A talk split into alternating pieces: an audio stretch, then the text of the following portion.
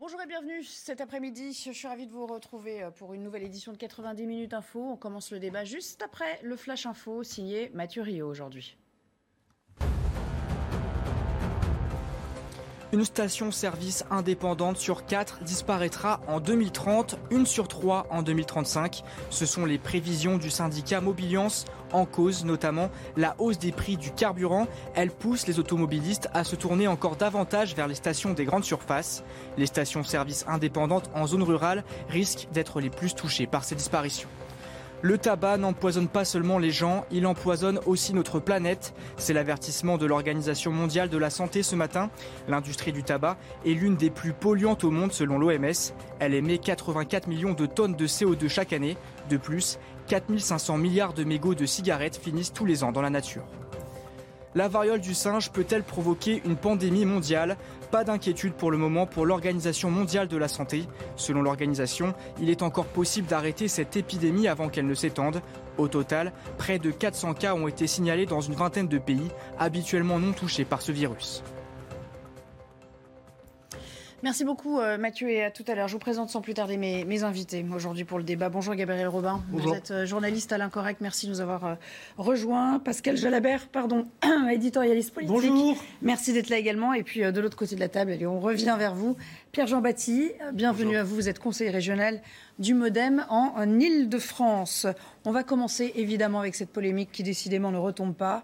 Les explications de Gérald Darmanin hier aux 20h de TF1 semble-t-il, n'ont pas permis d'atténuer la colère et l'incompréhension. On va évidemment revenir à toutes les réactions que cela a suscitées, mais on va aussi s'intéresser à ces comparutions immédiates qui ont lieu euh, aujourd'hui pour ceux qui ont été euh, inquiétés à l'issue de cette soirée mouvementée. Et il y en a six. Six sur 81 interpellations, hein, je vous le rappelle, euh, au moment des faits. Bonjour Mario Bazac.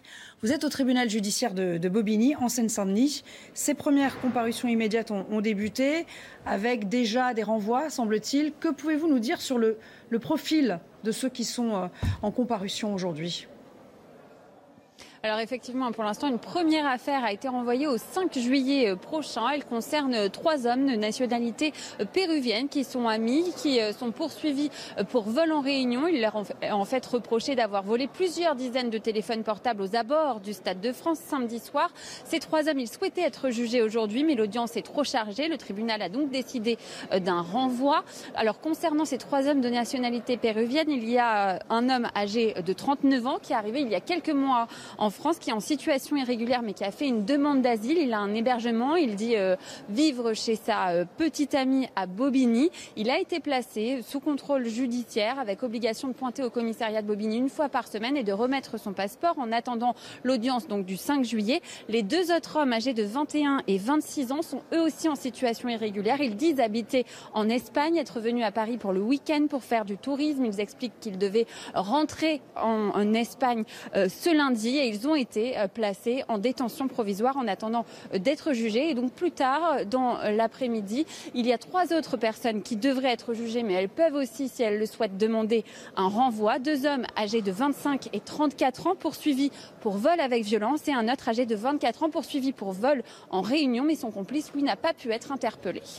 Merci beaucoup, Marie-Gabrielle Robin. Je me tourne vers vous. Première réaction, euh, déjà peut-être sur la déperdition quand même. Hein. On est passé de 81 à 48 gardes à vue, puis finalement à 6 comparutions. Bon, il y en a 3 qui sont euh, euh, renvoyés pour des, questions de procédure, on l'a bien compris. Mais pour l'exemple et pour, l'impact médiatique que ça a, ça, ça, paraît quand même assez énorme, cette déperdition. Oui, c'est-à-dire les chiffres sont risibles. Les chiffres du nombre d'arrêtés sont risibles par rapport à la nature des événements. Euh, d'ailleurs, euh, moi j'aimerais reprendre un élément de langage euh, de Gérald Darmanin et de la ministre des Sports qui a été de dire on a évité le drame, il n'y a pas eu de mort. Donc finalement, quand il n'y a pas de mort, c'est pas si grave. il peut y avoir du chaos, des émeutes. si, personne n'est mort, c'est pas très grave. Il peut y avoir des. C'était peut-être pas de très. Enfin, J'ai trouvé ça très maladroit de leur part. C'était voilà, j'allais dire, c'est une manière de minimiser un peu. Oui, sans compter l'image euh, que la France a eu à l'international avec cette histoire. Euh, bon, c'est pas la première fois qu'on s'attire comme ça une espèce de, mauvaise image, mais euh, cette fois-ci c'est particulièrement grave parce que ça s'ajoute euh, avec des mensonges, en fait, des mensonges du gouvernement qui ont accusé les supporters anglais d'avoir été la cause des troubles, alors que manifestement ce n'est pas le cas. plusieurs célébrités britanniques se sont exprimées sur le sujet. Je pense notamment à Gary Lineker, qui est un très grand footballeur anglais, à Jamie Carragher de Liverpool, qui ont, qui ont accusé Gérald Darmanin d'être une fraude. Je, moi, je pense qu'il y a eu d'énormes dysfonctionnements et qu'ils illustrent euh, les dysfonctionnements français de manière globale. Oui, il est certain qu'on n'a pas très bonne presse outre-Manche en ce moment, mais on va y revenir. Euh, restons sur cette affaire de, comparution euh, eh immédiate. Tout, simplement, encore un dysfonctionnement à la française, c'est-à-dire on apprend que le tribunal de Bobigny est trop chargé pour accueillir, enfin pas pour accueillir, pour tenir ses procès, voilà. Donc ça s'ajoute à tous les dysfonctionnements de, depuis samedi soir.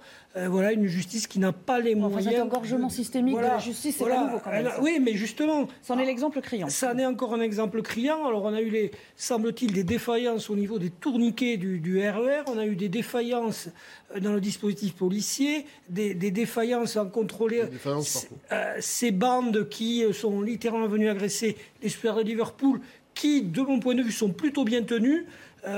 bref tout ce qui va mal, ça révèle beaucoup de, symptômes des mots français actuels. Pierre-Jean Baptiste, c'est sûr que euh, ça tombe quand même assez mal.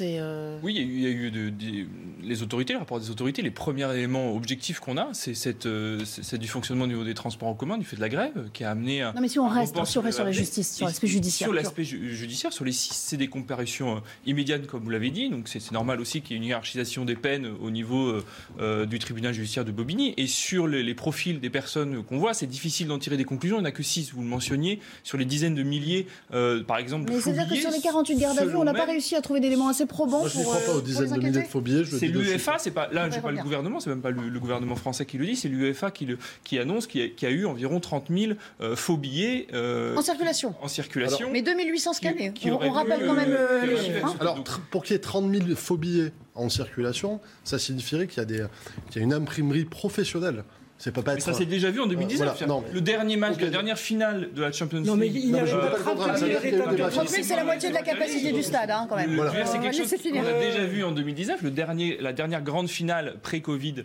euh, avec euh, Liverpool notamment en finale face à Tottenham en 2019 à Madrid, euh, pas, pas à Paris, pas en France. on a eu aussi cette fraude massive. Donc les Anglais sont des faussaires notoires. C'est pas, c'est pas les Anglais. D'ailleurs, on, le voit forcément. Par exemple, là, dans les gardes à vue, il y, a des touristes espagnols. Mais il y a sur ces grands matchs-là, en effet fait, euh, et sur ces, finales de la Champions League, des, des, fraudes de, faux billets, qui est, un phénomène aussi exponentiel. J'aimerais dire une chose tout de même. Euh, vous avez bien fait de souligner euh, que Liverpool était en finale de la Ligue des Champions en 2019 à Madrid. Ils étaient aussi en demi-finale de la Ligue des Champions en 2018 à Kiev et il n'y a pas eu ce genre de problème. Moi, je me pose des questions. Non, il n'y a pas eu de. ah non, il n'y a pas eu des émeutes comme ça. Il y a eu des émeutes comme ça. le je vous parle des émeutes, des problèmes de manière globale. Il n'y a pas eu ces problèmes-là. Non, je suis désolé. Donc, c'était pas les supporters de Liverpool qui ont été à l'origine de ce qui s'est passé. D'ailleurs, s'il y avait eu des hooligans anglais, comme il peut y en avoir euh, quand l'équipe d'Angleterre joue, parce qu'il n'y a plus trop de hooligans avec les clubs. Donc le hooliganisme a été réduit. Euh, s'il y avait eu des hooligans anglais, là on aurait eu des morts. là on aurait eu des chacun Son tour, chacun son tour. Et puis je vais vous interrompre parce qu'on va rejoindre aussi un ah. invité qui nous attend à distance. Juste d'un mot, euh, Pascal Jalabert. Oui, non, juste d'un mot. Les, supporters de Liverpool, les accuser comme ça, c'est quand même embêtant parce qu'ils sont plutôt bien tenus. Imaginez, certains étaient détenteurs de billets, ne pouvaient pas entrer dans le stade. Donc voilà, il y a eu une série de dysfonctionnements. Il appartient aux enquêtes de les établir, mais très clairement, personne ne peut se défiler devant les responsabilités, Alors, surtout pas la préfecture. On va rester sur cette affaire de milliers de, faux billets, on ne va pas lancer le débat sur, euh, sur le nombre exact. En tout cas, euh, euh, c'est une antienne, hein. il le répète comme une antienne, Gérald Darmanin. c'est quand même la chose sur laquelle il revient, interview après interview. Il l'a redit, il y a eu une fraude massive, c'était lors d'un grand 20h hier. On va l'écouter, il est aussi revenu sur les excuses. Alors là, ça peut paraître plus lunaire, vous me direz, vous ce que vous en pensez, sur les interventions euh, musclées, certaines interventions musclées de la police, et sur les excuses qu'on doit à ceux qui en ont euh, fait les frais. Écoutez. Non, mais il y a évidemment des images déplorables et des utilisations qui n'ont pas été euh, proportionnées. Donc évidemment, on a eu l'occasion, le préfet de police et moi-même, dire qu'on le regrettait et qu'évidemment, on prendrait contact avec un maximum de ces personnes pour nous en excuser, bien évidemment. Je veux cependant dire que s'il n'y avait pas eu les décisions du préfet de police et si on n'avait pas évacué une partie, parfois effectivement avec des moyens difficiles à voir à la télévision, il y aurait eu sans doute des morts, parce que écrasés contre les grilles du Stade de France. Nous sommes en ligne avec François Bersani. Bonjour, merci de nous avoir rejoints. Je rappelle que vous êtes porte-parole de l'unité SGP Police euh, en Ile-de-France. Les excuses là, que vous venez d'entendre euh, de la part de Gérald Darmanin, Darmanin pardon, euh, ça vous inspire quoi? Est-ce que vous pensez que c'est le rôle d'un ministre de l'Intérieur que de dire ça alors que la polémique est encore à son comble Écoutez, là, sur cette déclaration du, ministre, là, on est dans de la pure diplomatie, puisqu'on on, sait très bien que le gouvernement britannique, plus tous les tabloïds britanniques, plus les associations de supporters, euh, ont euh, rué dans les, dans les brancards sur euh, l'organisation française. Alors, on sait que les Anglais sont toujours prompts à critiquer la France. On l'a vu sur plein d'autres sujets comme la pêche et autres. Là, ils ont bien sûr pris la balle au bon sur cette organisation. il est quand même assez étonnant dans la même phrase que le ministre s'excuse pour l'usage de gaz lacrymogène et explique ensuite qu'il n'y avait pas d'autre choix à laisser aux, forces de l'ordre. En effet, euh, j'ai eu l'occasion de le dire avec mes, collègues, il, des personnels de police, c'était même beaucoup de gendarmes mobiles, ils ont reçu des instructions, en effet, de disperser, de repousser euh, la foule, euh, certes non hostile, mais qui se pressait contre les grilles pour éviter une reproduction du stade du Hesel, puisqu'on a vu sur certaines images que seuls certains médias d'ailleurs ont montré que les, certaines grilles étaient en train de vaciller. François Persson, est-ce que vous pouvez vous rapprocher de votre micro ou de la source sonore? Parce que vraiment on vous entend pas très très bien. Voilà, c'est très bien. Si vous approchez de vous, euh, je vais vous, poser une autre question. Euh, tout le monde semble se focaliser et imputer la responsabilité du, euh, du chaos de la soirée à cette affaire. On y revient de, fraude massive de faux billets. Pour vous, c'est plus complexe. Gérald Darmanin, il met de côté ce qui fait un peu grincer des dents ou ce qui ne l'arrange pas aujourd'hui? Écoutez, Gérald Darmanin est un ministre de l'Intérieur, un homme politique qui en plus est en, campagne euh, avec les élections euh, législatives. Donc forcément, euh, il défend le gouvernement et l'organisation de la France sur cet événement. En fait, nous, ce qu'on a déjà identifié depuis ce week-end grâce à nos remontées de terrain, c'est que c'est en fait un, chapelet, un, chapelet d'erreurs euh, et euh, d'obstacles qui se sont dressés pour que cette euh, finale se déroule normalement. Il y a en effet des problèmes sur une grève de transport en commun, il y a, une, il y a un problème sur le fléchage et la déviation de, de, supporters qui sont tous partis dans un goulot d'étranglement. Il y a également la responsabilité de l'organisateur UEFA sur des billets papier, alors qu'on sait que le seul, la seule méthode anti-fraude, ce sont des billets électroniques, mais expressément, le club de Liverpool a demandé des billets papier. Il y avait en plus un dispositif sous estimés au niveau de la sécurité privée. C'est le fameux continuum de sécurité que prône le ministre. Sauf que ce continuum de sécurité entre les forces régaliennes de police et tout ce qui est sécurité privée, c'est-à-dire n'a pas fonctionné. Et puis ensuite, il y a un dispositif policier qui a montré ses limites, et ça, c'est de la responsabilité du préfet de police et des dirigeants au niveau de la préfecture de police, pas au niveau de nos collègues, c'est qu'on a misé sur un maintien de l'ordre classique et on a très peu euh, mis de côté des effectifs pour lutter contre la délinquance et la criminalité. Et si on avait prévu ces effectifs anti-criminalité, euh, ces BAC que d'ailleurs veut supprimer Jean-Luc Mélenchon, eh bien, ils auraient réprimé les vols. Et aujourd'hui, ce qui passe au tribunal judiciaire de Bobigny, c'est principalement des affaires de vol, de raquettes, de pickpocket. Et s'il y avait eu des vrais efforts faits sur les, les effectifs anti-criminalité, on n'aurait pas eu déjà ce problème-là.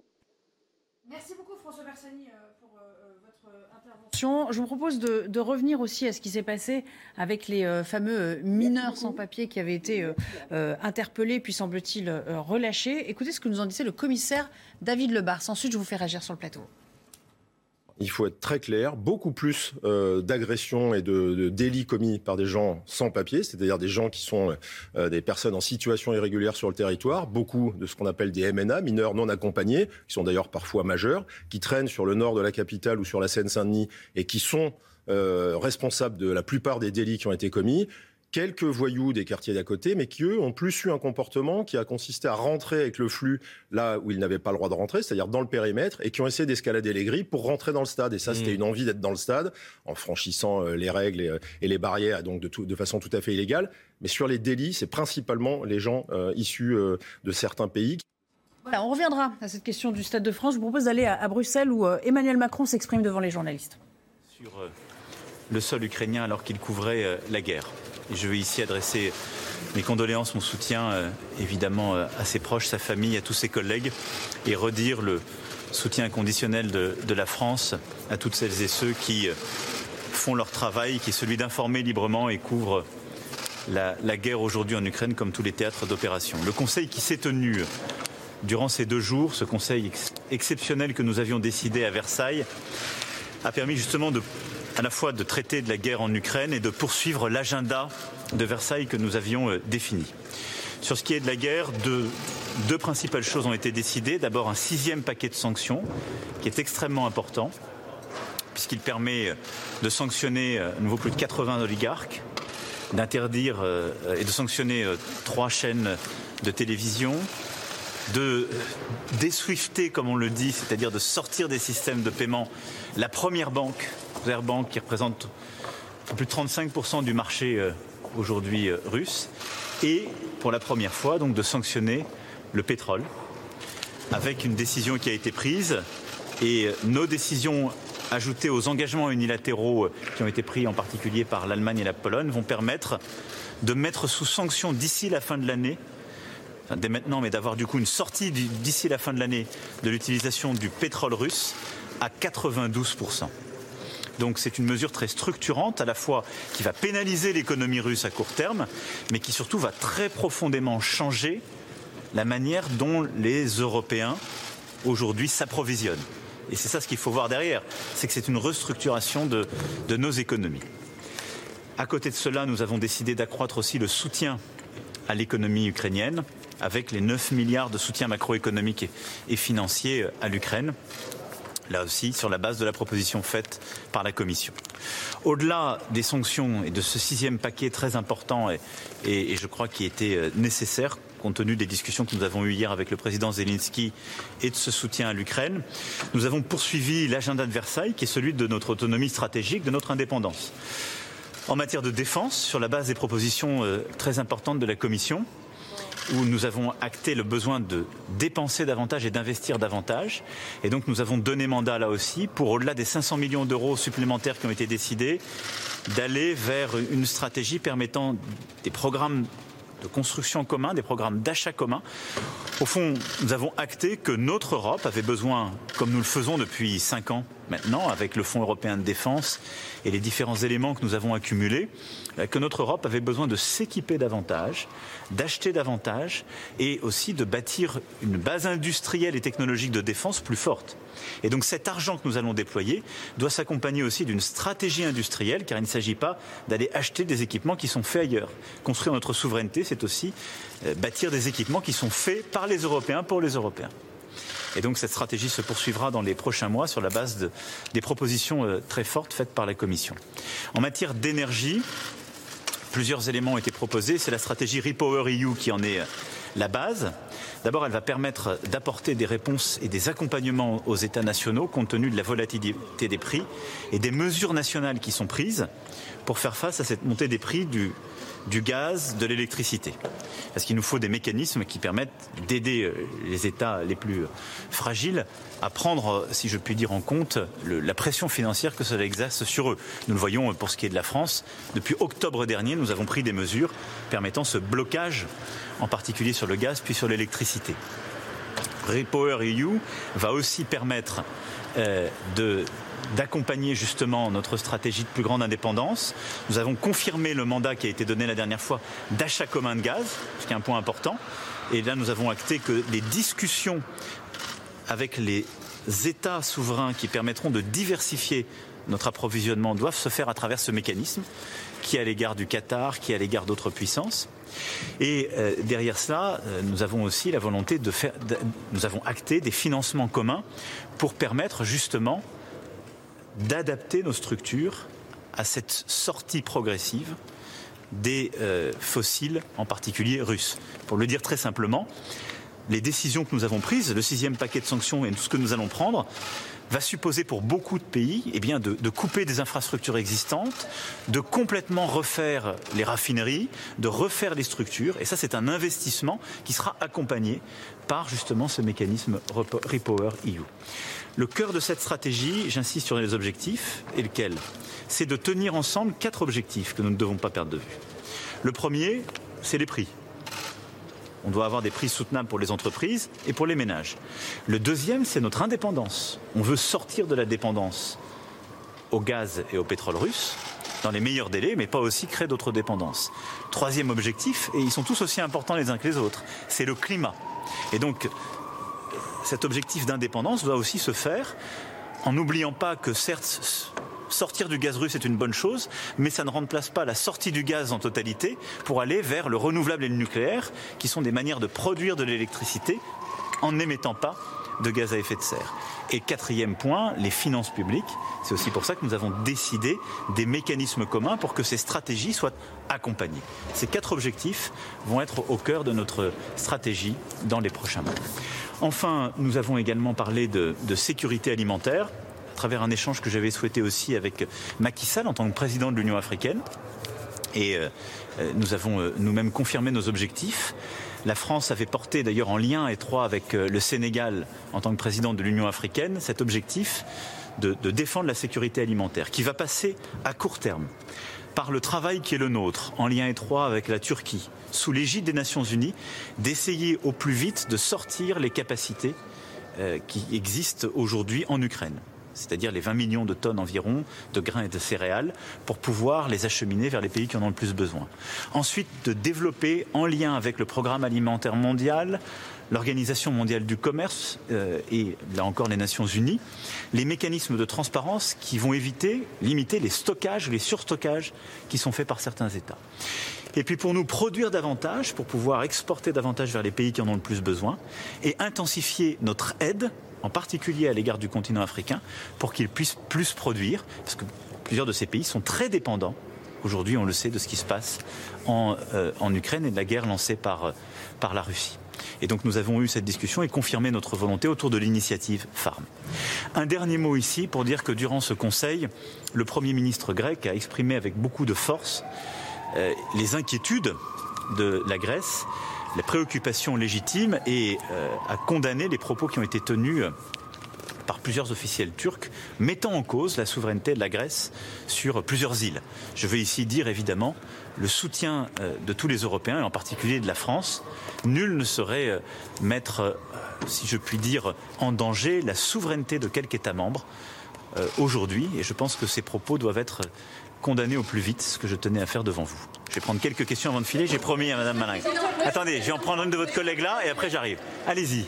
Certains de vos homologues, dont Alexandre De Croo, ont dit bon, c'est pas qu'une sanction, on est au bout de la route, euh, il y aura peut-être un septième paquet, mais en tout cas, il y aura sûrement pas l'embargo sur le gaz. Qu'est-ce que vous en pensez? Je pense qu'il faut d'abord. Voilà, je, je pense, je pense qu'il faut, dans cette affaire, ne jamais oublier que nous sanctionnons la Russie et nous aidons l'Ukraine parce qu'il y a sur notre continent une guerre qui a été décidée par la Russie contre un peuple, contre la démocratie, et que nous devons tout faire, en plus de cela, continuer à équiper l'Ukraine pour euh, résister, parce qu'il en va de nos valeurs, de nos libertés, de notre continent.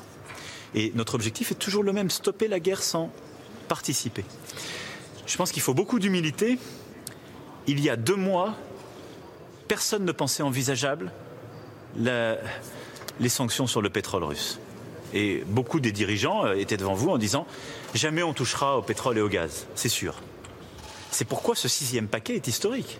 C'est que nous avons décidé, de manière très claire, de sanctionner dès maintenant et de sortir dans les meilleurs délais du pétrole russe. Et les mesures d'exemption, je ne vais pas rentrer dans la technique, mais qui ont été décidées, elles ont été pour les États qui sont très dépendants et dont les raffineries ne peuvent pas être converties trop vite et qui n'ont pas d'accès à la mer. Donc dans des cas très spécifiques, très encadrés, avec une limite de temps, euh, en particulier de, dix- de- de 18 à, à- à 24 mois. Je pense à, ce qui a été, à ce qui a été euh, euh, accordé à justement la République tchèque, qui était de la possibilité justement de, continuer à, à obtenir ces volumes parce qu'elle n'a pas de possibilité de diversification. On l'a limité dans le temps avec un monitoring, un contrôle pardon, de la Commission euh, européenne et des meilleurs efforts qui doivent être faits et vérifiés. Donc je pense que ce qui a été décidé aujourd'hui, le sixième paquet, est un paquet très fort qui a encore une fois quelques semaines, personne ne pensait possible. Je pense qu'il ne faut rien exclure pour les semaines qui viennent. Tout dépend de l'évolution de la situation sur le terrain. Et je pense que nous ne devons rien exclure. Monsieur le Président, le de l'enquête. Concernant la libération des grains, quelle est l'option qui vous semble la plus réaliste? Est-ce que vous pensez aboutir à un accord avec Vladimir Poutine pour libérer les, les grains? Et M. Macky Sall a également un problème sur, euh, par rapport à SWIFT la déconnexion de SWIFT qui entrave les paiements des, banques euh, africaines. Oui, alors sur ce point, nous l'avons évoqué et euh, évidemment, tous les mécanismes sont mis en place, y compris la solidarité des Européens, pour aider en particulier à ce que les paiements puissent être faits et surtout euh, qu'il y ait la possibilité de faire acheminer les engrais, ce qui est indispensable à, l'agriculture africaine. Sur les solutions de court terme pour sortir aujourd'hui les céréales le blé en particulier du port d'Odessa. Je veux saluer les efforts qui ont été faits et lancés par le secrétaire général des Nations Unies, dans le cadre desquels d'ailleurs nous œuvrons.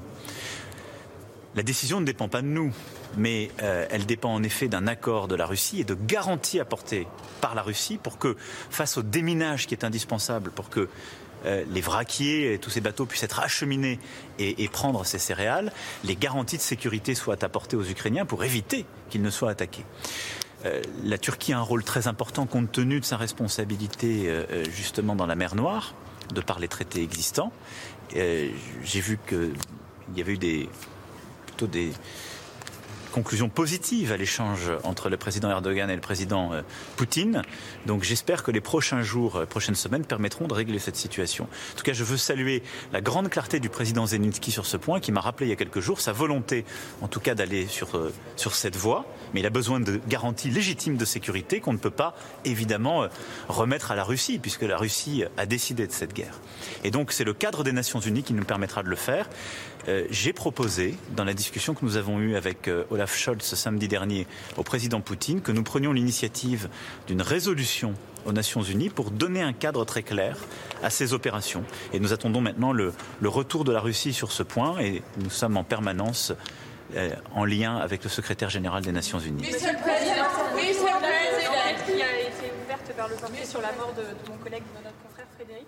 Que la France va prendre une initiative et vous qui êtes un interlocuteur de Vladimir Poutine, est-ce qu'à titre personnel, vous allez prendre une initiative également pour tenter de trouver une solution, d'avoir des explications D'abord, nous, je veux ici, en vous redisant mes condoléances, être très clair.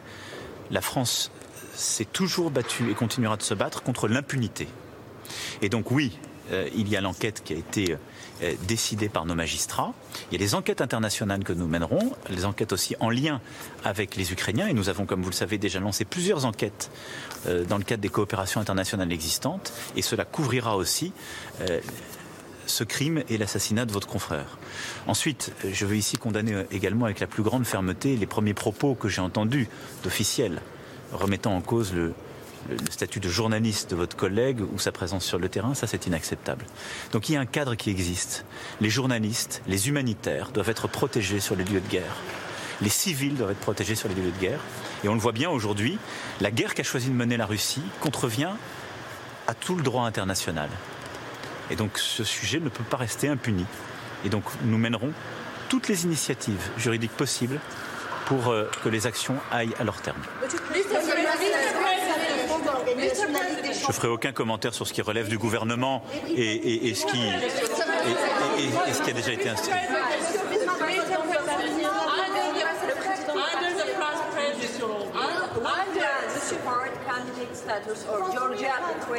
Look, on, the, on this issue, which is a very sensitive one, I want to say first we have to wait for the report by the Commission.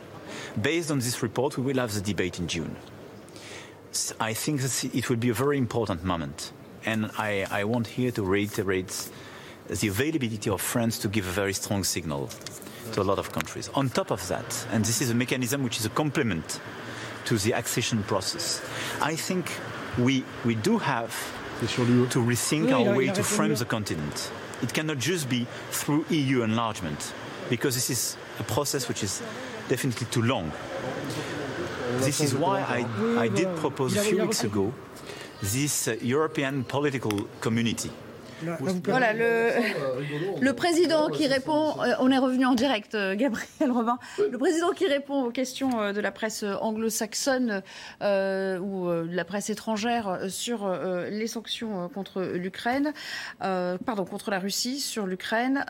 évidemment, il a balayé d'un revers de la main la question qui lui était posée sur ce qui s'est passé samedi au, Stade de France. Ça, vous surprend ou au fond, non, il l'aurait fait avant Non, parce qu'il intervient là en tant que président du Conseil mm. de l'Union européenne, non pas en tant que président français.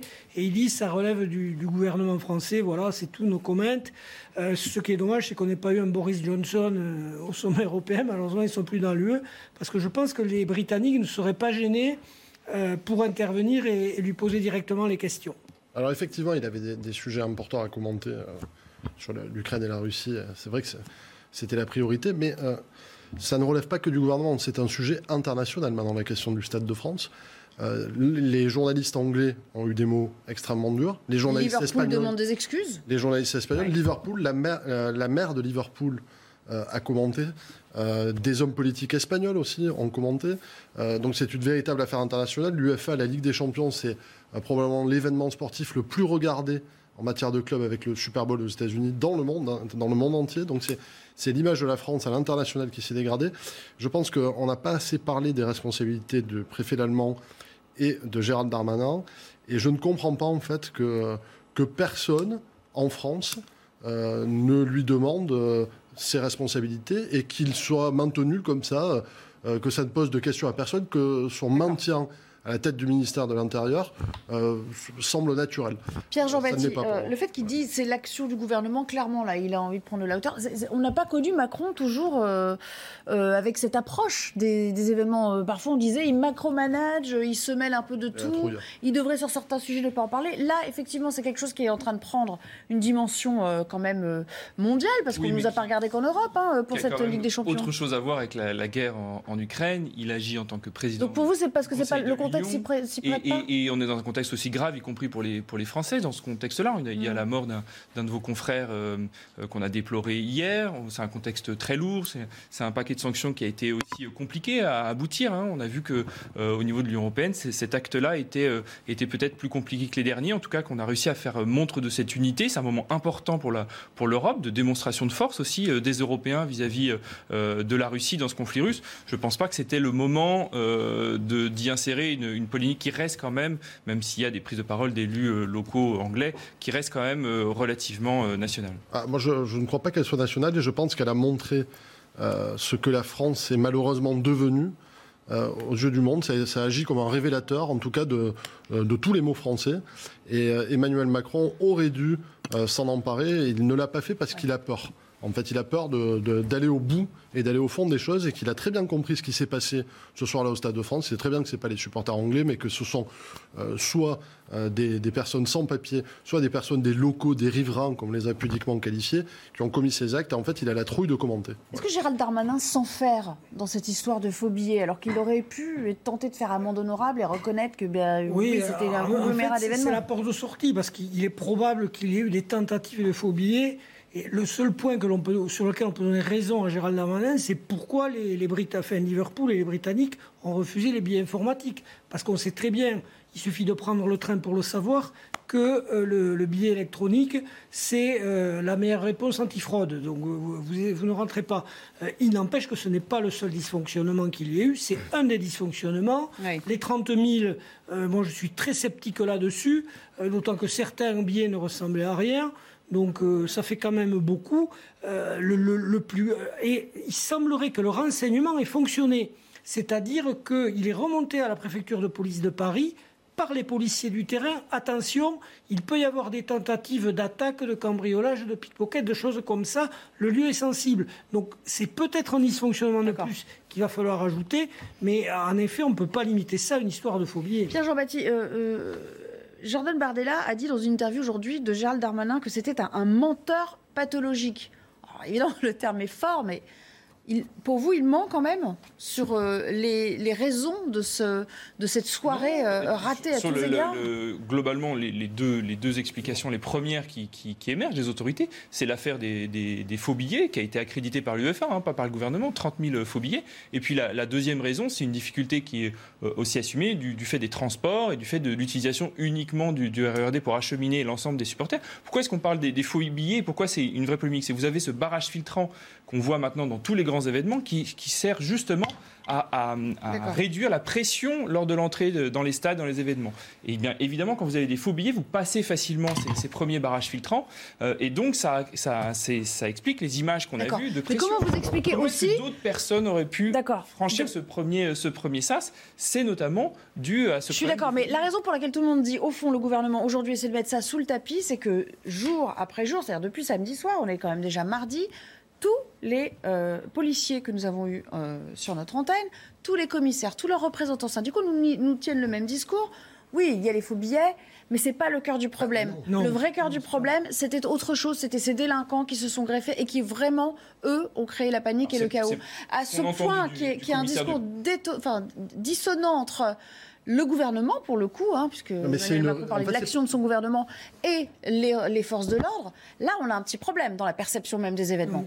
Non, les, forces de police sont beaucoup plus nuancées que, ce que vous avez dit. on, va rappeler, on, va rappeler, on va rappeler Mathieu Vallée et David Lebar, le, commissaire de police qu'on avait euh, à l'antenne il, y a quelques instants expliquait qu'il y avait une variété de, causes, que c'était plus complexe que l'affaire des faux billets. D'ailleurs, c'est pas, c'est, pas ce que. Oui, il y a une variété de causes. La, préfecture de police ou le ministère de l'Intérieur, ils, reconnaissent qu'il y a une variété de, difficultés. Néanmoins, accusé comme le fait l'extrême droite, comme le fait Jordan Bardella ou d'autres, uniquement sur les jeunes de banlieue, c'est évidemment faux. Je veux dire, en France, on organise des grands matchs de manière très régulière, y compris au Stade de France et dans d'autres stades. On n'a pas ce, genre de, problème à chaque ben, Même, même les jeunes de banlieue, il semblerait qu'ils aient été minoritaires et qu'on ait eu affaire à des, à des, migrants, en fait. Il y a eu des vidéos, il y a eu des vidéos, il y a eu des vidéos de gens qui sont filmés dans le stade, dont une personne algérienne qui a dit je euh, haine, euh, vous complétez euh, la France, je nique la France pour être plus, plus précis. Excusez-moi d'avoir employé ce terme, ce sont les siens. Faut pas limiter à ça. Mais je ne veux pas limiter à ça. Mais par contre, il y a un sujet qui est essentiel et qui n'a pas été évoqué et qui avait été évoqué par Thierry Henry au début du mois de mai.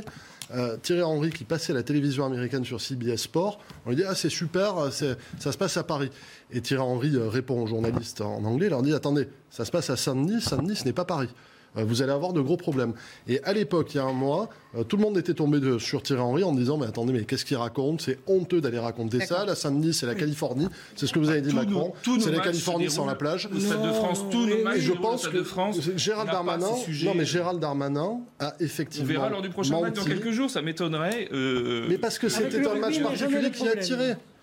Oui, parce que le rugby, ça attire. Avec le rugby, il n'y a jamais. Alors, euh, Eric Ciotti, Eric Ciotti veut la, création d'une commission d'enquête euh, sur ces incidents. Euh, il y a déjà le Sénat hein, qui l'a demandé, mais lui, il en veut une en plus à l'Assemblée nationale. ça va changer quelque chose? Non, déjà, il faut le temps que les députés s'installent. Donc, la commission d'enquête, ça sera au mois d'octobre ou de novembre.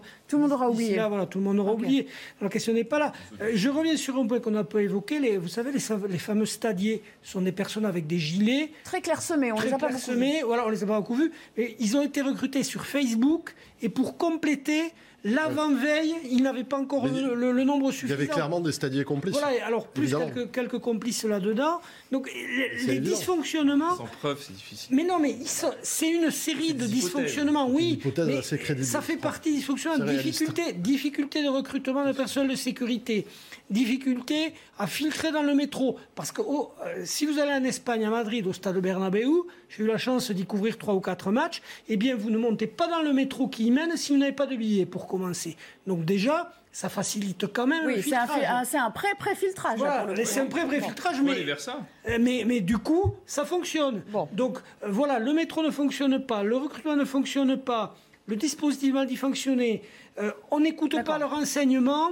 Et pour finir, on a des La, RATP, euh, s'il vous plaît, les syndicats euh, euh, de la RATP, plusieurs syndicats, dont la CGT, il me semble, et UNSA, de la RATP, qui appellent un nouveau mouvement, un nouveau mot d'ordre de grève pour vendredi comme par hasard, ça tombe le soir de, France-Danemark au même endroit. Est-ce qu'il y a une part d'irresponsabilité? Surtout qu'ils assument, ils disent hmm. on veut que ce soit porté devant le monde entier, ces revendications. Est-ce que c'était la bonne chose à faire au bon moment? Pierre-Jean-Baptiste Alors, c'est sur le RERB Sud, puisque vous savez que le RERB A est géré par la SNCF, de ses subsidités, mais ça, ça, aura peut-être des conséquences totalement euh, différentes pour, pour le match, puisque pour euh, ceux qui nous regardent et qui ne connaissent pas forcément bien les transports parisiens, le Stade de France est sur le tronçon nord du RERB. Donc, les, conséquences seront peut-être. Il n'y en aura pas, euh, d'accord. Enfin bon, ça va quand même. Ça reste le même train. Hein ça reste le même train, mais qui le trajet Paris, Stade de France, qui est le plus emprunté, ne devrait pas être touché, en tout cas aujourd'hui, au moment où on parle, par les, par les perturbations. Ce qui risque en effet de changer beaucoup de choses, hein, puisque si on a la guerre de Saint-Denis qui, fonctionne, la gare, ça, sera nettement plus, nettement plus simple pour acheminer l'ensemble des personnes et ça répartira d'autant mieux les flux. Néanmoins, on a eu des hypothèses là qui ont été avancées qui sont en effet bonnes, qui sont appliquées par d'autres et qu'il va falloir qu'on se mette à peut-être à y réfléchir dans le cadre de l'organisation des Jeux Olympiques notamment, qui sont ces séries de préfiltrage. On avait eu un certain nombre de, de, ces, de ces choses mises en place pour l'euro. Non, mais sur la question des hooligans, on a un très bon exemple qui est la Coupe du Monde 2006 en Allemagne, où le travail policier avait été fait en amont, en fait, c'est-à-dire qu'ils allaient repérer tout ce qui est hooligan, etc., avant. Euh, tout ce qui est pickpocket, etc. Ils étaient suivis. Ils étaient suivis. Nous, en France, on a une doctrine de maintien de l'ordre, quand même, qui est toujours d'envoyer des barrages de CRS. On va sonder un autre avis, s'il vous plaît, s'il vous plaît, à distance. Aurélien Taché est avec nous. Bonjour Aurélien Taché, député euh, écologiste du Val d'Oise, candidat à NUPES aux législatives. Merci beaucoup de nous rejoindre. Euh, on, vient d'évoquer euh, le cas, on a vu ces riverains de, Seine-Saint-Denis, enfin aux abords du stade, qui étaient pas très contents de ce qui se passait sous leurs fenêtres. On vient de parler, d'évoquer la sortie de Thierry Henry sur un média américain l'année dernière à propos de la Seine-Saint-Denis. Est-ce que vous trouvez qu'on fait un faux procès à, à cette pauvre Seine-Saint-Denis? Est-ce qu'elle a trop mauvaise presse aujourd'hui? Où il y a quand même euh, un problème sérieux à régler? Je trouve non seulement qu'on fait un faux procès à, la Seine-Saint-Denis, euh, mais euh, je suis même complètement scandalisé que dans ce pays, à chaque fois qu'il se passe quelque chose ou, qu'on rate quelque chose, on essaye toujours d'imputer la faute aux mêmes, à savoir les gens des quartiers populaires, les gens d'immigration, etc. Enfin, on a quand même, ou les étrangers, c'est au choix, parce que Darmanin, lui, il a incriminé les Anglais. Enfin, on a quand même depuis trois jours des gens qui se répandent partout pour nous expliquer que c'est la faute des racailles ou que sais-je, alors que la réalité, c'est qu'on a un préfet de police qui a fait n'importe quoi, qui a, qui a, renvoyé tout le monde vers le RERD sans même savoir euh, si ça pouvait euh, fonctionner ou pas. On a eu un boulot d'étranglement D'accord. Usé son protocole de sécurité et que sa police s'est mise à faire n'importe quoi là aussi parce que la déontologie et, le maintien de l'ordre de la police française est complètement à revoir.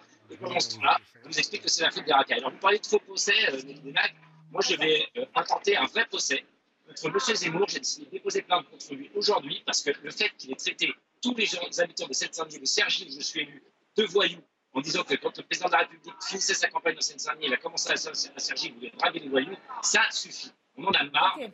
Aurélien Taché, Aurélien Taché, quand même, euh, je, je, comprends. C'est la... C'est la faute du maintien de l'ordre, c'est la faute des organisateurs. Quand même, vous avez vu les images vous-même, vous les avez vues les images. Un voleur, ça reste un voleur quand même. Ça, il y a un moment, ils, ils avaient rien à faire là. Euh, et, et, il faut quand même arrêter ceux qui doivent être arrêtés. Là, vous êtes d'accord sur, ça Vous en convenez quand même Évidemment, mais si vous laissez des dizaines de milliers de personnes euh, sans protocole de sécurité efficient, euh, que vous les laissez entasser pendant des heures euh, avant un match avec autant de tension. Mais qu'est-ce qu'on veut là? Qu'est-ce qu'on veut À part qu'évidemment ça tourne mal? Je, je, on finit par se poser des questions, évidemment. C'est évident que ça allait tourner mal. Alors, je ne suis pas.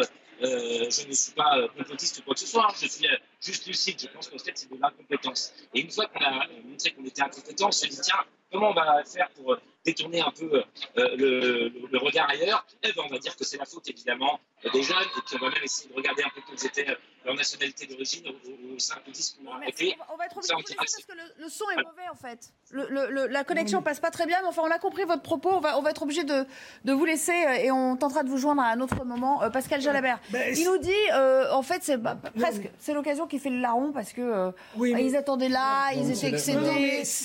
On les a laissés passer après tout. Voilà, c'est justement ce qu'il faut éviter les caricatural. D'un côté, on a l'extrême droite qui va dire c'est la photo immigrés, la photo racaille, et de l'autre côté, on a Aurélien Taché et des gens de Savoie qui vont dire c'est surtout pas la photo racaille, euh, c'est on tombe en c'est la photo intérieure, etc.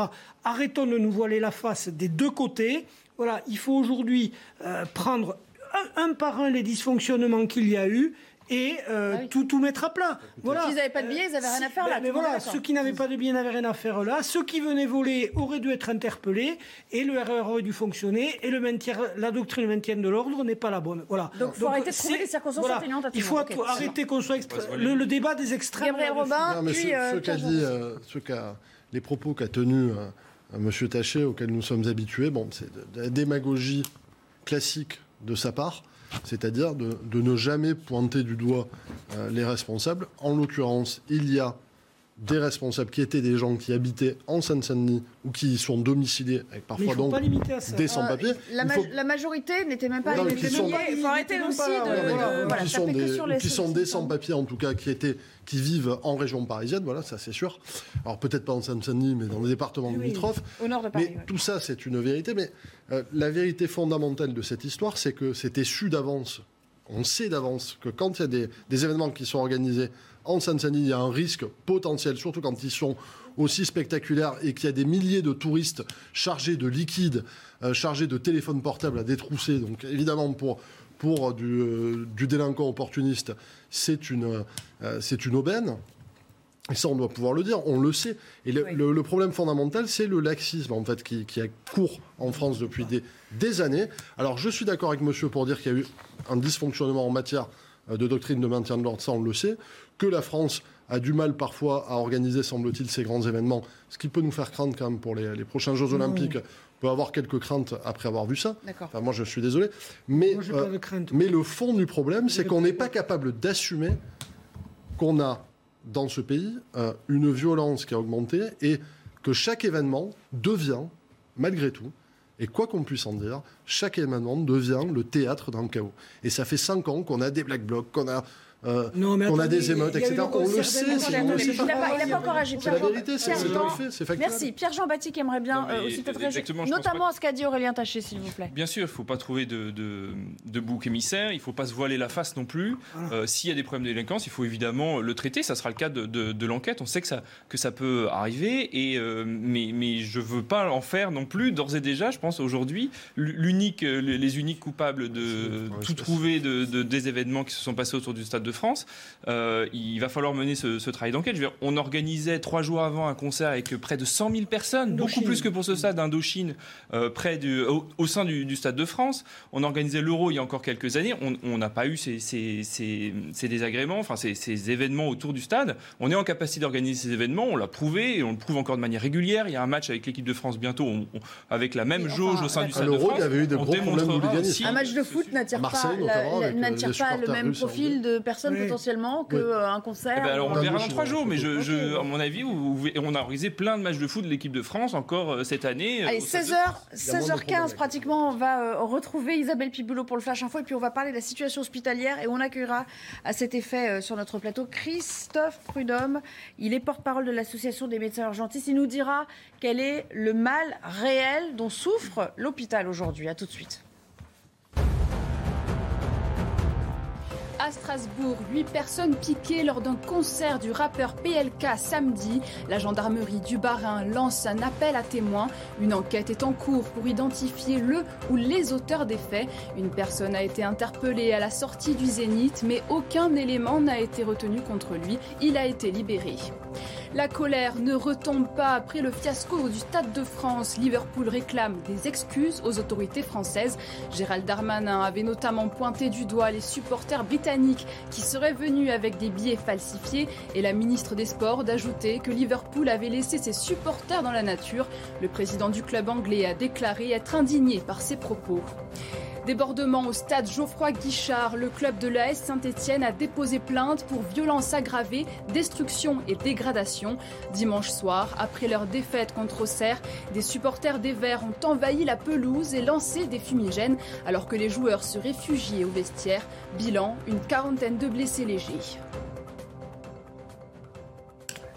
Merci beaucoup Isabelle. Nous accueillons euh, Christophe Prudhomme. Bonjour. Bonjour. Merci d'être sur notre plateau. Vous êtes médecin au SAMU 93, vous êtes porte-parole de l'Association des médecins urgentistes. On vous a invité parce que vous savez, Emmanuel Macron se rend euh, tout à l'heure au centre hospitalier de Cherbourg avec la nouvelle ministre de la Santé, Brigitte Bourguignon. Un déplacement euh, assumé, consacré à l'accès aux soins urgents et non programmés, alors que vous le savez, au moins 120 services d'urgence ont été forcés de limiter leur activité ou s'y préparent faute de soignants euh, en France. Euh, cette liste, elle a été établie par l'association SAMU Urgence de France, donc euh, c'est quand même des chiffres qui sont, allez, on va dire, officiels. De fait, c'est vrai qu'on assiste à des urgences qui ferment, à une pénurie de médecins, ça devient un mal récurrent, à de faibles rémunérations. On voit que l'hôpital est de plus en plus comprimés. On commence à s'inquiéter pour ce qui va se passer cet, cet été, a priori. Est-ce que vous pouvez nous dire si les patients qui de, afflueront aux urgences, au service d'urgence cet été, seront accueillis dans de bonnes conditions ou s'il y a lieu de s'inquiéter pour ce qui faisait la fierté de notre système? Non, non, le système est en train de s'effondrer. C'était prévisible. Nous étions déjà dans la rue en 2019 pour dénoncer la situation. C'était déjà les jours en 2019. Quand on nous dit aujourd'hui qu'il n'y a pas de personnel, qu'on manque de personnel pour ouvrir des lits, parce que le problème c'est qu'on manque de lits. Hein, c'est les patients qu'on doit hospitaliser qui nous posent problème aux urgences. Ce ne sont pas ceux qui viennent et qui repartent avec une ordonnance. En 2019, nous étions dans la rue. Nous demandions un plan massif de formation et d'embauche dans les hôpitaux. Je rappelle quand même à nos gouvernants que pour former une aide-soignante, il faut un an. Pour former une infirmière, il faut trois ans. Et qu'aujourd'hui, un certain nombre de mes collègues médecins urgentistes, nous perdons des compétences.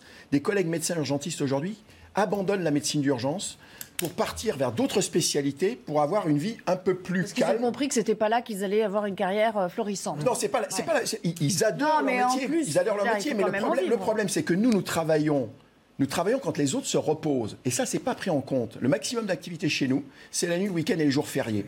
Voilà. Donc, vous nous euh, dites, deux ans pour former euh, euh, des médecins, un an non, non, au moins. Un, an pour une aide-soignante, trois ans mais pour une infirmière, les médecins. Les médecins c'est plus encore? Les médecins, c'est un peu plus. Mais la solution pour les médecins, et c'est ce qu'on réclame depuis très longtemps, et c'est ce qui se fait dans un certain nombre de pays européens, puisque M. Macron était aujourd'hui en Europe, il aurait pu se renseigner auprès de ses collègues on demande à ce que tous les médecins participent aux gardes, c'est-à-dire à ce qu'on appelle la permanence des soins. Tous les médecins, pas que nos collègues généralistes, nos collègues généralistes en ville, les collègues spécialistes en ville, les médecins des cliniques privées et l'ensemble des médecins des hôpitaux, toutes spécialités. Et là, on y arriverait? Bien sûr, parce que là, on aurait une répartition de la charge de travail qui permettrait que chacun s'en sorte. On n'inventera pas les médecins. Vous êtes en train de nous dire qu'il y a peut-être un manque de solidarité dans le corps médical aussi. Non, c'est pas. Si les autres pouvaient mettre la main à la C'est pas un manque de solidarité, madame. C'est pas un manque de solidarité. Qui organise le système de santé? L'État. Il y a une carence de l'État voyez, renvoyer. Donc à l'État de donner les bonnes instructions, les bonnes Parce que oui, qui, qui, gère le système de santé? Vous voyez, le problème de toujours chercher le bouc émissaire, comme j'entendais précédemment. Alors le bouc émissaire, c'est en Seine-Saint-Denis, c'est pas la police, c'est euh, les délinquants, les sans-papiers. Euh, à l'hôpital, c'est pas qu'on manque de lits et de personnel, c'est les gens qui viendraient pour rien aux urgences. Écoutez, personne ne vient pour rien aux urgences. Si les gens viennent aux urgences, c'est parce qu'il n'y a plus de médecins en ville disponibles pour les recevoir. Donc de stigmatiser, de chercher le bouc émissaire, c'est contre-productif. Et je pense que M. Macron va être très mal reçu à l'hôpital de Cherbourg.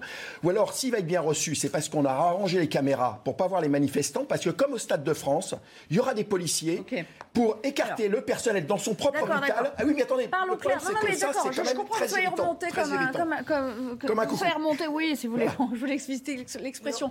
En gros, si je vous comprends bien, faut tout revoir. C'est-à-dire, faut dynamiter les ARS aujourd'hui. Non, mais qu'il faut tout revoir de fond en comble il faut tout revoir de fond en comble. Ça veut dire quoi? Ça veut dire commencer par eh quoi? le, problème, le problème aujourd'hui, il faut savoir euh, sur quoi repose notre système de santé. Est-ce que c'est le service public dans le cadre de l'aménagement du territoire, avec une sécurité sociale qui a les moyens euh, pour financer tout cela, ou est-ce que c'est le joyeux bordel? On laisse entrer le privé comme dans les EHPAD, on laisse là des cliniques euh, se créer à la place des hôpitaux publics, des cliniques privées. Vous savez, on va fermer un hôpital à Clichy qui s'appelle l'hôpital Beaujon et à côté, l'ARS autorise le regroupement de trois cliniques à Neuilly, 450 lits, 30 blocs opératoires. Ils, viennent, ils viennent en, ce moment de débaucher, débaucher, ils viennent débaucher les chirurgiens du public qui aujourd'hui, n'ayant pas d'avenir, et eh bien écoutez, par défaut, partent dans ces les, cliniques. Les salaires des infirmières, quand même, il faut qu'on en parle. Euh, il faudrait revaloriser de, combien euh, pour rendre le métier attractif? Parce que on dit toujours qu'il y a eu une prime de 150 euros, de 200 euros. 180 euros.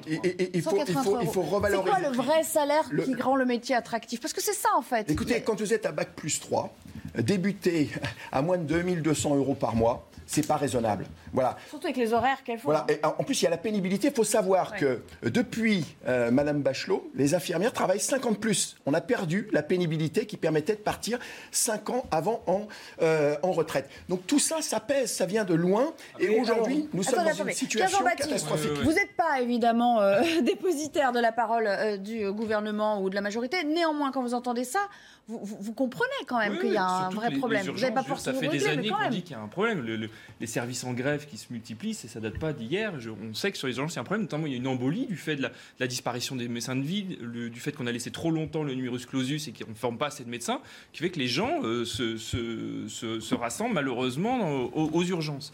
Euh, là-dessus, il y a une proposition, nous, on avait fait par exemple au mouvement démocrate, c'est de créer des points d'accès à la santé immédiats, donc des, pour euh, justement ces soins d'urgence qui puissent ne pas être euh, dans des hôpitaux, mais puissent être ancrés dans les territoires et pour permettre. Et pourquoi vous l'avez pas fait euh, Parce que la loi vient d'être votée et il y a eu des élections et une crise. C'est une bonne idée mais, ça, a déjà, été fait depuis 20 ans. On a créé ce qu'on appelle des maisons médicales de garde, en disant que ces maisons médicales de garde qu'on met à côté de l'hôpital vont désengorger les urgences. Non, parce que qu'est-ce que se passe-t-il? Comme il y a de moins en moins de médecins généralistes en ville et que c'est très difficile d'avoir un médecin quand on a 42 fièvres, on n'a pas besoin de venir aux urgences, mais on demande à ce que le médecin soit disponible dans la journée le lendemain matin. Si mais aussi SOS médecin, ça existe. Hein. Alors, SOS médecin que dans, que dans les grandes villes, que dans les grandes villes. Et le problème aujourd'hui, vous savez, c'est pas c'est pas l'afflux de patients aux urgences qui aujourd'hui embolise les urgences. Ce qui embolise les urgences, ce sont les 20% de patients que nous devons hospitaliser et pour lesquels il n'y a pas de lit. Or, ça, ça aggrave la charge de travail. Ça met les patients en danger. Vous savez, c'est ce qu'on appelle les hospitalisations brancards avec les patients qui se surveillent entre eux.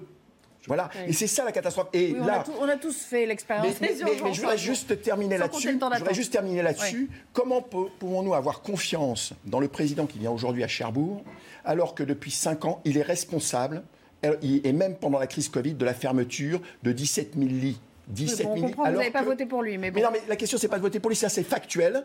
Pourquoi les opérations qui sont validées aujourd'hui par le gouvernement se traduisent systématiquement par 20% de lits en moins dans les hôpitaux? C'est une catastrophe. je, vais réagir, je vais réagir parce que euh, j'ai beaucoup de médecins dans ma famille. Justement, quand vous avez parlé d'SOS médecin, je pense à quelqu'un euh, de très proche qui a été chez SOS médecin, qui s'est fait sanctionner.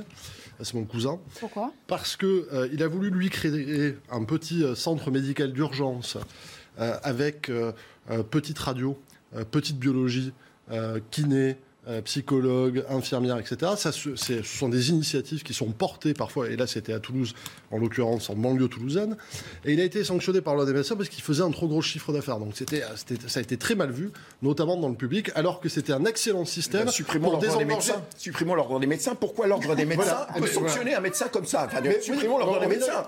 moi, je le constate autour de moi, j'ai beaucoup de médecins J'ai une question à, vous poser. qui me disent que c'est pas possible. Juste une intervention, moi ce qui m'inquiète le plus, c'est au dernier congrès des régions de France où l'ancien président Renaud Muselier et l'actuel Carole Delga ont constaté qu'entre 20 et 28% des élèves infirmières renoncent après le premier stage à l'hôpital. Donc ça veut dire que, que dans deux ans, c'est pas ou dès même dès l'année prochaine, c'est pas dans dix ans, on va se retrouver avec des hôpitaux sans infirmières. Il faut c'est que les infirmières elles font de l'intérim parce que c'est ce qu'a expliqué Martin Hirsch et il a raison parce que dans l'intérim, quand vous faites du remplat beaucoup de, jeunes médecins, et j'en connais énormément, ne font que du remplacement. Ils font strictement du remplacement, puisque le remplacement, ça rapporte deux à trois fois plus, vous n'allez pas me contredire sur ce point. Et donc ça permet de travailler. Ça permet d'être souple. Deux à trois fois moins de temps. Deux à trois fois moins de temps. C'est ça, c'est la qualité de vie. Exactement. Et, les infirmières, elles vont faire du remplacement parce que c'est beaucoup les, plus. Les infirmières abandonnent le métier. Nous avons 150 Non, mais on a, on a 150 000 à 200 000 infirmières diplômées en âge de travailler. Elles abandonnent le métier. Elles, changent complètement d'orientation. Toute chose, toute chose. Il n'y a plus l'attractivité du métier. Ce sont des métiers difficiles. vous nous disiez, on, met un an pour les aides-soignantes, mais trois ans pour les infirmières. Euh, de mémoire, la crise Covid, ça a commencé en 2020. Donc on est euh, allez, deux ans plus tard. Mais en 2019, euh, nous étions dans la rue. Oui, mais on aurait pu déjà commencer à en ah, ben, former là, depuis qu'on a commencé la crise. Le problème, il y a deux problèmes pour la formation. Un, il y a une catastrophe avec Parcoursup, puisque euh, avant, les euh, jeunes, dans ces écoles professionnelles, choisissaient d'aller dans l'école et passaient le recrutement. Donc il y avait une motivation pour ces métiers. Aujourd'hui, avec Parcoursup, les gens arrivent par défaut. Donc il y a une motivation qui est moindre. Et alors, dès le premier stage, ils ne sont pas encadrés en stage parce qu'on manque de personnel. Donc ils servent de bouche-trou euh, et donc, ils abandonnent. Envie de continuer, voilà. Et voilà, donc, et surtout pour les rémunérations qui sont proposées aujourd'hui, je voudrais signaler quand même que malgré le Ségur, bon, c'est toujours bon à prendre, 183 euros, mais malgré le Ségur, les infirmières françaises, en parité de pouvoir d'achat, gagnent toujours moins que leurs collègues mexicaines. Oui, voilà où on en est. De toute façon, il y a l'inflation qui passe par là aussi. Voilà, donc, c'est, Ce qu'elles ont gagné d'un côté, l'inflation de l'autre. Voilà. Donc, euh, il y a un sujet salaire. C'est compliqué, hein, en termes de management, il y a un vrai problème, un vrai souci dans ce pays quand même. Sur, les formations et les régions, et nous on fait des propositions par exemple à la région, et, et M. Prudhomme est aussi conseiller régional LFI euh, à la région Île-de-France. Euh, on fait des propositions, nous, pour favoriser les reconversions, parce qu'il y a aussi beaucoup de personnel de santé, par exemple, qui devenir sage-femme. En Île-de-France, c'est le premier désert médical pour les sages-femmes, qui pose des vrais problèmes dans les maternités, même si on parle des urgences, il y a, d'autres services qui sont en souffrance. et aujourd'hui, il y a beaucoup de personnels de santé qui veulent se reconvertir, et on n'aide pas, les régions n'aident pas suffisamment ces personnels de santé pour pour mettre de la C'est la faute des ARS, quoi. Non, mais c'est Deuxième chose. Ça, ce sont des choses que, ça sont des choses que l'on peut faire. Mais je voudrais, monsieur, monsieur, monsieur, monsieur, monsieur Batti, hormis les reconversions professionnelles, là, vous voyez, je vais pas, je quitte ma casquette de syndicaliste et je prends le rapport de France Stratégie. France Stratégie. Indépendamment du nombre de personnels qui manquent aujourd'hui dans les hôpitaux, France Stratégie prévoit que d'ici 2030, avec le vieillissement de la population, les besoins supplémentaires, il faudra 700 000 personnels en plus. C'est-à-dire qu'il faut non seulement former pour remplacer ceux qui vont partir à la retraite, ceux qui sont manquants, et 700 000 en plus. Donc c'est une priorité qu'il y ait un grand plan national de formation des étudiants. Et nous, nous avons une proposition qui est très simple pour les jeunes. Ce sont les contrats d'études. Quand vous rentrez dans l'école professionnelle, vous signez un contrat où vous êtes payé au SMIC pendant vos études vous êtes payé, donc vous payez vos cotisations retraite, et ensuite vous êtes déjà préaffecté là où il y a des besoins sur un établissement, sur un territoire, sur un groupe d'établissements. Ça se faisait en France jusqu'au début des années 80 parce qu'on avait du mal à recruter. Les, contrats d'agents publics, ça voilà, Et donc ça, ça serait une solution. Il y a des solutions. Et donc, sauf qu'on la propose, on la propose au gouvernement Allez, un dernier mot depuis très longtemps, et on n'a pas, il n'y a plus de dialogue social avec ce gouvernement. C'est un problème. Quand même. Il y a des choses absolument scandaleuses. Non, mais il y a des choses absolument scandaleuses qui se passent aussi dans le public et dont euh, monsieur et d'autres ne parlent pas. Euh, par exemple, pour réanimer certains hôpitaux de campagne, euh, je peux vous donner des exemples très concrets, notamment psychiatriques. Non, non, mais notamment psychiatriques dans l'Ariège, par exemple, pour attirer. Parce qu'il manque, il manque un psychiatre. Alors c'était à Saint-Géron, c'est un tout petit hôpital psychiatrique, mais dont dépend le département. Qu'est-ce qu'il faut en fait? Ben, Ils vont prendre un médecin remplaçant pour un mois ou deux à 25 000 euros par mois. Donc je pense qu'il y a de l'argent aussi qui est très mal dépensé dans certains endroits. Allez, on, s'interrompt et. Je sais pas s'il y a besoin de le payer 25 Vu que ce débat vous passionne et on va profiter de votre présence euh, un petit peu décalée, on y revient à la situation hospitalière. À tout de suite. C'est une réalité là. 16h, passé de 31 minutes, il est temps de retrouver Isabelle Piboulot pour le Flash Info et puis on reprend le débat. Trois jours après la finale chaotique de la Ligue des Champions, l'UEFA commande un rapport indépendant sur les incidents du Stade de France. Cette enquête portera sur les processus décisionnels, les responsabilités et les comportements de toutes les entités qui ont participé à l'organisation de l'événement. L'industrie du tabac est l'un des pires pollueurs au monde, c'est ce que dénonce l'Organisation mondiale de la santé. Près de 4500 milliards de mégots dans la nature par an. Selon un rapport, la culture du tabac utilise chaque année 200 000 hectares de terre et 22 milliards de tonnes d'eau. Elle émet aussi 84 millions de tonnes de CO2. Un premier navire commercial quitte l'Ukraine pour la Russie. Un dirigeant séparatiste pro-russe l'a annoncé. Chargé de 2500 tonnes de rouleaux de métal, il est parti du port de Mariupol, conquis par les forces russes, pour rejoindre Rostov-sur-le-Don en Russie. De retour sur le plateau, euh, toujours avec euh, nos invités. On s'interrogeait tout à l'heure sur euh, le, moyen de réparer cet hôpital qui est en train de craquer de toutes parts et on accueillait à cet effet Christophe Prudhomme pour les médecins urgentistes français. vous connaissez bien le problème et vous nous disiez, au fond, c'est un problème d'organisation et de choix politiques volontariste, quoi. C'est-à-dire qu'il faut, en fait, il faut choisir une option ou une autre. Est-ce que vous pouvez nous résumer laquelle? Oui, on dit toujours, vous voyez, il y a la question des moyens, mais pour, payer quoi? Et là, aujourd'hui, on a un système hybride, mixte public-privé, qui génère des surcoûts majeurs tant pour euh, ce qu'on appelle l'offre de soins, hein, système libéral, clinique privée, hôpital, que pour euh, les gens qui payent, la sécurité sociale, les assurances maladie complémentaires. Le système hybride, euh, on le connaît aux États-Unis, il coûte très très cher. C'est-à-dire qu'il y a un service public bas de gamme pour les plus pauvres et pour les autres, ça coûte très très cher. Avec des premiums d'assurance qui sont et ça coûte très très cher puisque les États-Unis dépensent 50% de plus que nous en part de PIB dans la santé. Ou c'est le public. Voilà. Nous, on dépense, on est dans la moyenne haute des pays européens. Voilà.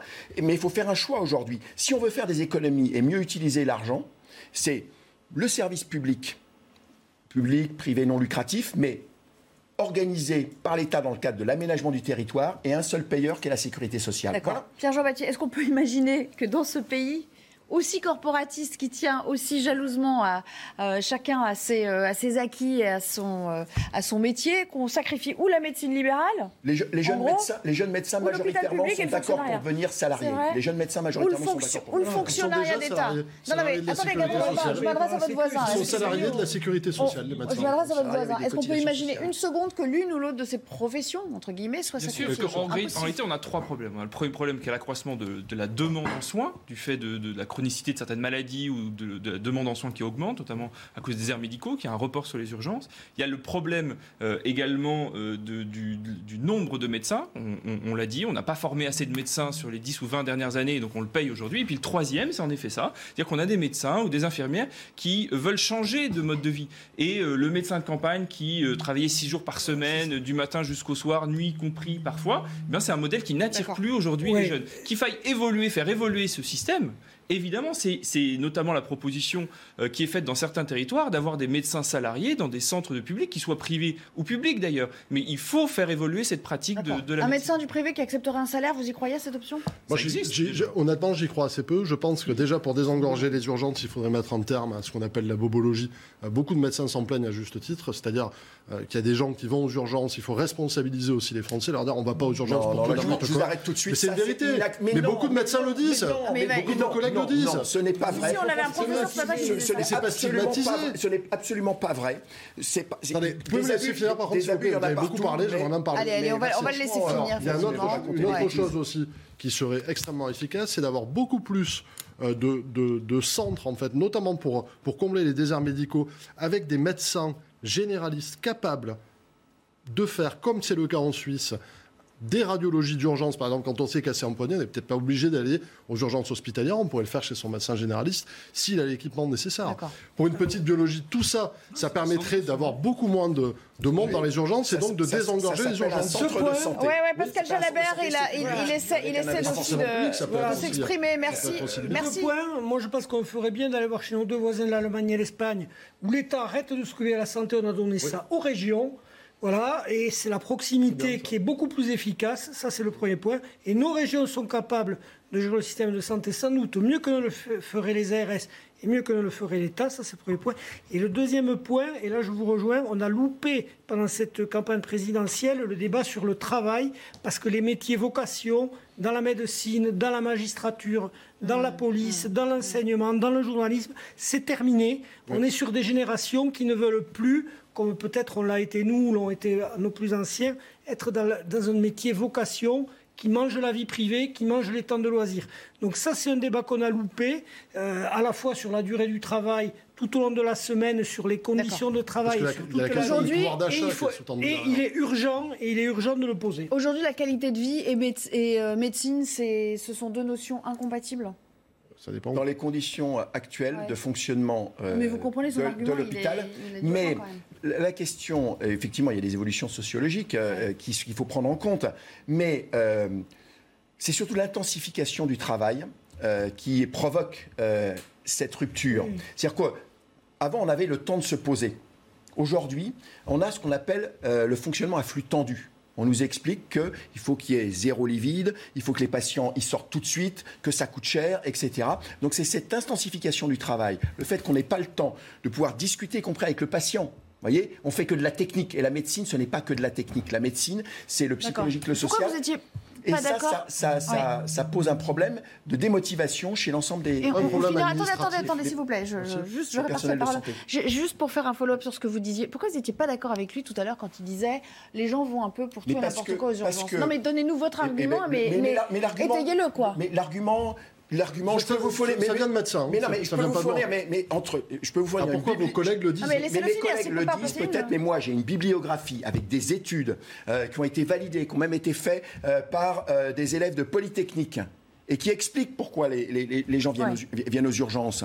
Ils viennent pas. Il y a toujours des abus, mais qui sont minoritaires. Or, vous voyez par le petit bout de la lunette, vous me dites les abus. Non, quand Monsieur Mattei, quand Monsieur Mattei en 2002 a supprimé l'obligation de la garde en ville, À l'époque, avec Patrick Pelou, nous l'avons dit, vous allez voir, le nombre de passages aux urgences va exploser. Là, je suis d'accord avec vous. On est, on est passé de, de 12 millions de passages à l'an dernier 23 millions. On n'a pas réorganisé la médecine de ville. Aujourd'hui, C'est vrai qu'on n'a pas de on médecin a- de garde en ville. Le- voilà, le le- week-end de ce que- vous- ce que vous ce que ce que décrivez, ça. s'appelle un centre de santé et c'est ce qu'on préconise aujourd'hui. C'est ce qu'on préconise, le centre de santé, avec effectivement des médecins, des infirmières, du matériel. Mais pour ça, il faut de l'investissement. Ce n'est pas aux médecins, aux professionnels de santé d'aller voir la banque pour investir dans leur outil de travail. Ah, mais ça, il peut y avoir de l'investissement. Ceux d'autant qui sont payés par la sécurité sociale. Les régions le font, Donc, d'ailleurs. Et aujourd'hui, ce que réclament les médecins, les infirmières, c'est faire leur métier et pas gérer une petite entreprise qui s'appelle euh, un souvent, cabinet on- on- ou euh, une maison de santé qui vont. Prudhomme, Voilà. sou- euh, et on finira là-dessus.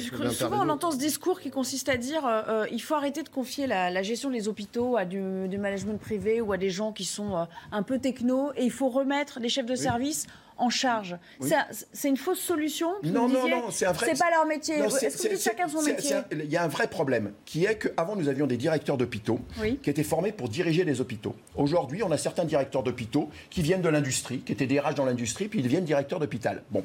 Ce qui nous pose un petit problème. On n'a pas les mêmes valeurs. Il faut qu'il y ait un équilibre. D'abord, il faut qu'on ait des gens qui soient là pour gérer un hôpital, avec ce que ça veut dire, c'est le service public, et pas pour équilibrer le budget. hein. parce que voilà, aujourd'hui, on choisit des gens qui sont des financiers avant tout. Et ensuite, eh bien, il faut un, binôme pour diriger un hôpital, effectivement. Un, directeur, un hôpital, il n'y a pas d'un côté des méchants et des bons. Les médecins, ils veulent intervenir dans la gestion, mais pas être des gestionnaires. Ils veulent attendre- avant tout voir des Donc malades. Mais ils veulent Donc donner leur avis sur la on a gestion. compris. Merci à tous les quatre. C'est tout le temps qu'il nous restait. Il nous restait 10 secondes pour finir ce, ce débat. C'était passionnant et on n'a pas fini d'en parler malheureusement. hein. Euh, J'ai envie de dire de la situation euh, hospitalière. On espère que ça craquera pas non plus euh, de toutes parts cet été et qu'on sera accueillis les uns et les autres dans de bonnes conditions. Je rends l'antenne dans un instant. C'est Laurence Ferrari que vous retrouvez pour le début de Punchline. Et on vous retrouve demain pour euh, 90 minutes info 15h30. Bientôt deux repas végétariens par semaine dans les cantines parisiennes. Pour les trois autres jours, une alternative végétarienne serait proposée au menu. C'est ce que souhaite imposer Paris d'ici 2027. Un horizon trop loin pour les alliés écologistes de la maire PS Anne Hidalgo.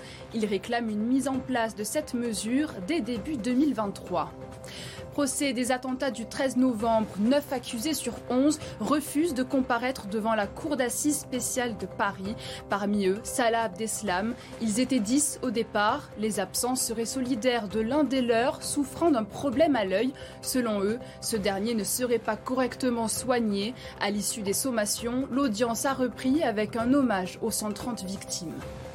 En Ukraine, deux soldats russes condamnés à 11 ans et demi de prison pour avoir bombardé deux villages aux lance-missiles multiples. Des frappes qui ont eu lieu dans la région de Kharkiv, à l'est du pays, au premier jour de l'invasion. Les deux accusés ont été reconnus coupables de violation des lois et coutumes de la guerre.